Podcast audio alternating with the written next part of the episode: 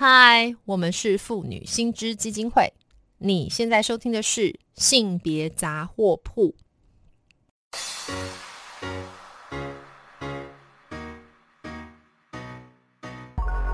从生活看性别，与你分享生活中的性别故事。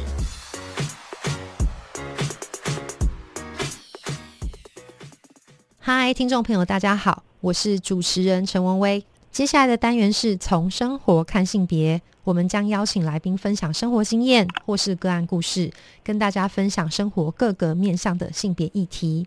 前面的单元呢，我们刚刚邀请到的是台湾大学政治系教授黄长林黄教授，来跟听众朋友分析县市长选举的女性参政情况。接下来这个单元呢，我们当然也要继续请黄长林教授来跟听众朋友讨论一下，除了这个县市首长之外，我们的基层选举的女性参政状况。那黄长林老老师呢，我在这边再强调一次，他是我们长期以来研究这个性别政治的一个专家。那他同时也是我我们妇女新思基金会的顾问，先前也是我们的这个董事，所以很荣幸今天再邀请到黄长林老师。老师好。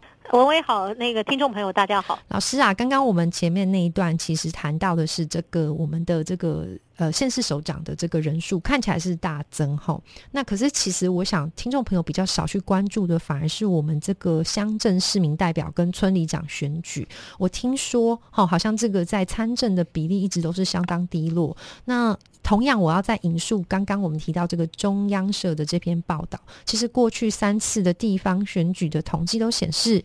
呃，地方的这个市民代表的女性参选人，然后当选人比例其实都不超过百分之二十五。那更夸张的事情是，全台湾的村里长，甚至呃，实际上的这个占比不到百分之十七。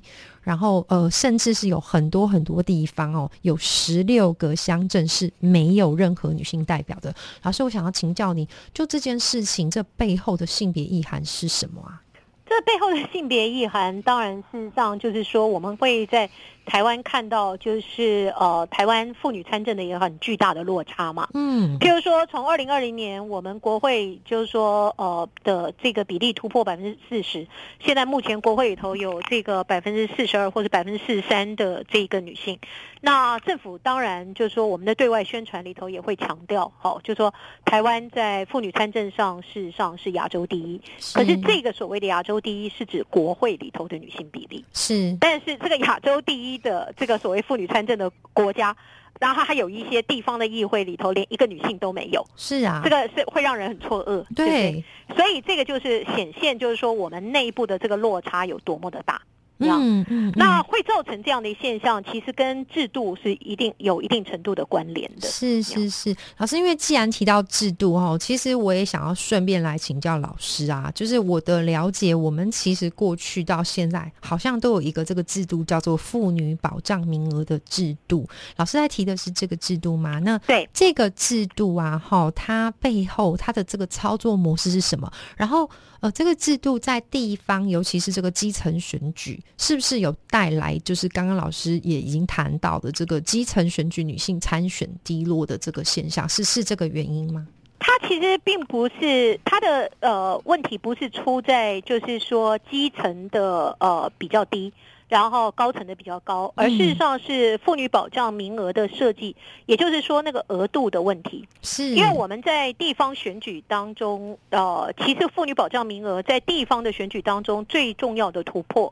是一九九八年地方制度法修正，是。那不应该说是制定了，不应该叫修正，就是一九九八年地方制度法制定通过的时候。对，那当时在这个里头，关于就是说地方议会的妇女保障名额，其实是比起过去，嗯，台湾其实一直都有妇女保障名额，嗯，那而且过去威权体制之下也都有地方选举嘛，对对，只不过就是说以前的额度比较低。但是在一九九八年制定地方制度法的时候，他就把额度设定在就是差每四席里头有一席。OK，就是说，他我们现在地方制度法的规定就是说，每一个选区它的当选名额只要到四席，每满四席就是就要有一席的妇女保障名额。是，所以在呃，那这个地一九九八年制制定的地方制度法，它第一次的实施是二零零二年。嗯，所以呢，二零零二年卡。的从九八年到二零零二年，其实地方的妇女参政就大幅度的攀升，然后就一路攀升。好，是。可是问题事实上就是说，我们的地方选举有两个层级嘛，一个是县市议会，另外一个事实上是乡镇市民代表会。对对。县市议会的话，它因为就是说各个选区的当选名额通常都比较多，好，嗯，所以就是说妇女保障名额就可以发挥它的效果。那我在这里要很快的补充一件事，就是说。在我们目前这种大选区多席次的选举制度之下，妇女保障名额真正造成的最重要的效果，不是让不是不是说让女性因为妇女保障名额而当选，好，因为它出现我们在研究上就发现一个非常奇妙的现象，嗯，就妇女保障名额的额度拉高了以后。依赖妇女保障名额来当选的女性的比例，其实反而是降低的。哎，这个很有有一个很大的原因，就是说，因为我们的规范是说，每满四席，嗯，当选名额每满四席，就是说需要有一席是妇女。对。可是呢，妇女保障名额一拉高以后，很多女性啊，有一些竞争力的这个女性，她们就会进来参选。嗯，因为有保障名额的关系，他会觉得说他当选的几率是增高的。是，可是呢，这些有这个竞争力的女性一开始参选以后，她们很可能在不需要保障的状况之下，因为每四席里头要有一席。对。可是你一个选区里头，如果前四席里头就已经有女性已经当选了，她就不需要动用到妇女保障名额，是对不对？是。所以这就是为什么，就是说额度拉高了以后，依赖妇女保障名额，因为妇女保障名额来当选的女性，反而比例是降低的。因为女人都出来选，那竞争很激烈，她们一下都选得不错，他们根本就不用动到妇女保障名额。好，了解。那我们现在讲说，像那个乡镇市民代表会的问题是出在哪里呢？嗯，就说因为我们制度的设计是说，每四席当选名额每四席的时候要有一席女性。对。可是有一些乡镇市民代表会，它的选区就很小，根本没有四席是吗？对，关键就在这里。他的当选席次根本没有四席，他的应选当选席次可能只有三席，可能只有两席。你在这个状况下，他没有妇女保障名额，对不对？是。那你没有妇女保障名额的状况之下，那如果当地长久以来又都基本上都是男性在从政的话，那女性就更没有办法随便来选嘛，因为你参选其实都会有门槛。对，所以在这个状况之下，那又没有妇女保障名额可以用，然后那所以在这种状况之下，就会出现就是说有一些乡镇市民代表会就形成了我们刚刚讲零女性议会，就是一个女性都没有。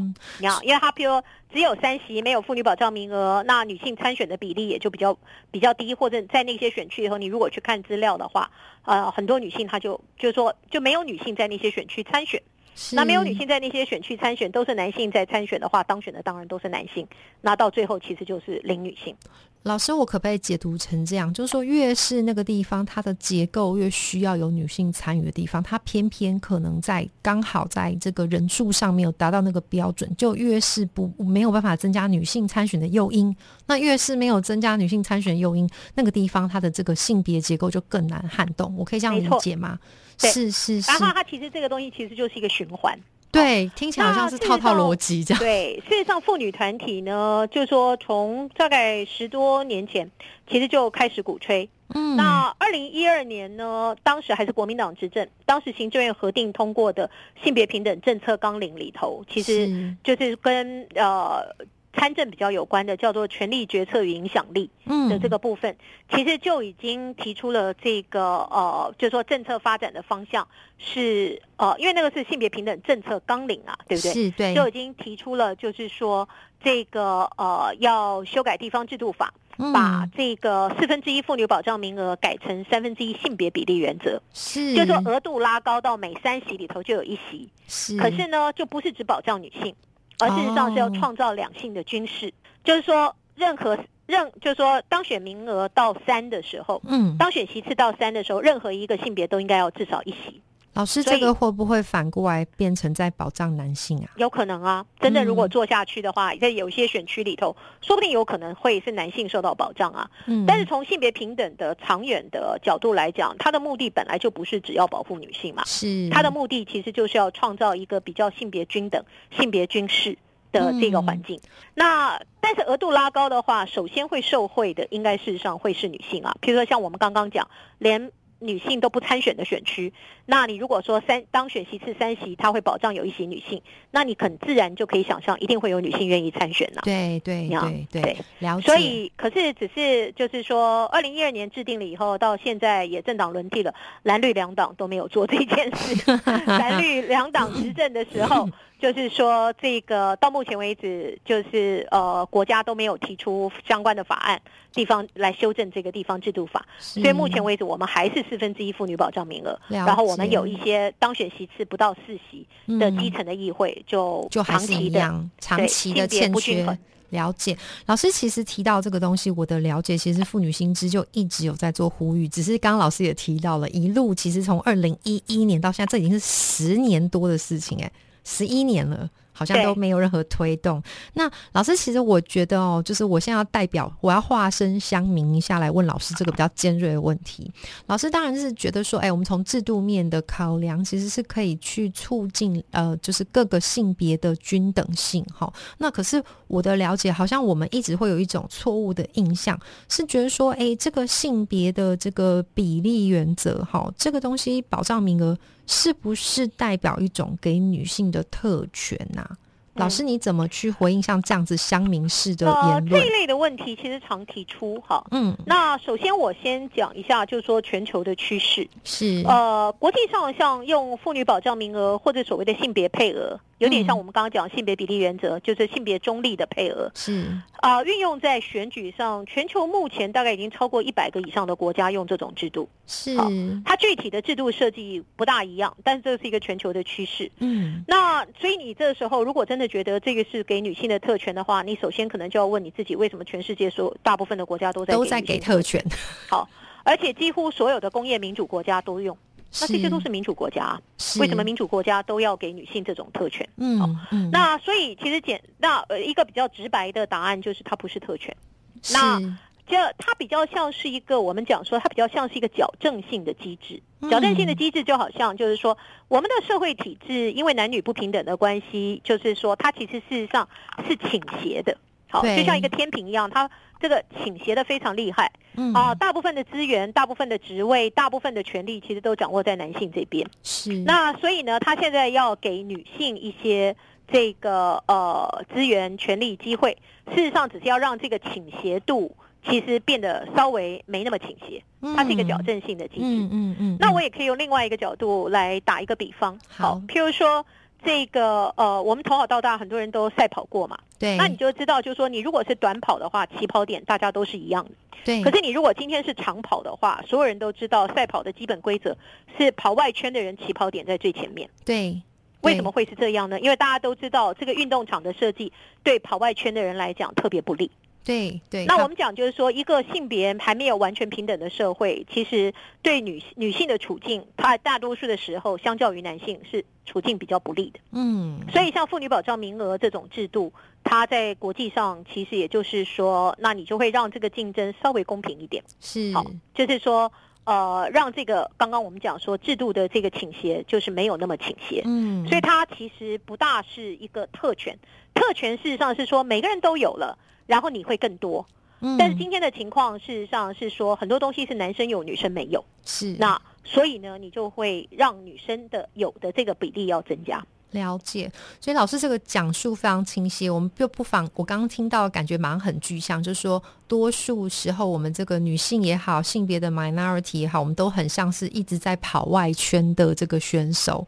那现在这个措施只是让他的稍微往前。往前移一点，让它起跑点往前一点，以至于大家可以有一个公平竞争的机会。对，让这个竞争变得更为公平。是，谢谢老师这么呃，就是明白浅显的去介绍一个像这样子，其实背后非常深邃概念，这个矫正的机制。那希望老师下次我们还有机会多多可以请教老师。那我想这个复运的倡议上面也很谢谢老师跟我们大家一起来共同努力。谢谢老师哦，谢谢，谢谢老师，好，谢谢老师，拜拜。如果听众朋友对于我们今天谈到的性别议题有兴趣的话，可以到我们妇女新知基金会的脸书粉专按赞追踪，或是发了我们的 IG 网站。我们当然更欢迎小额捐款支持我们继续争取权益。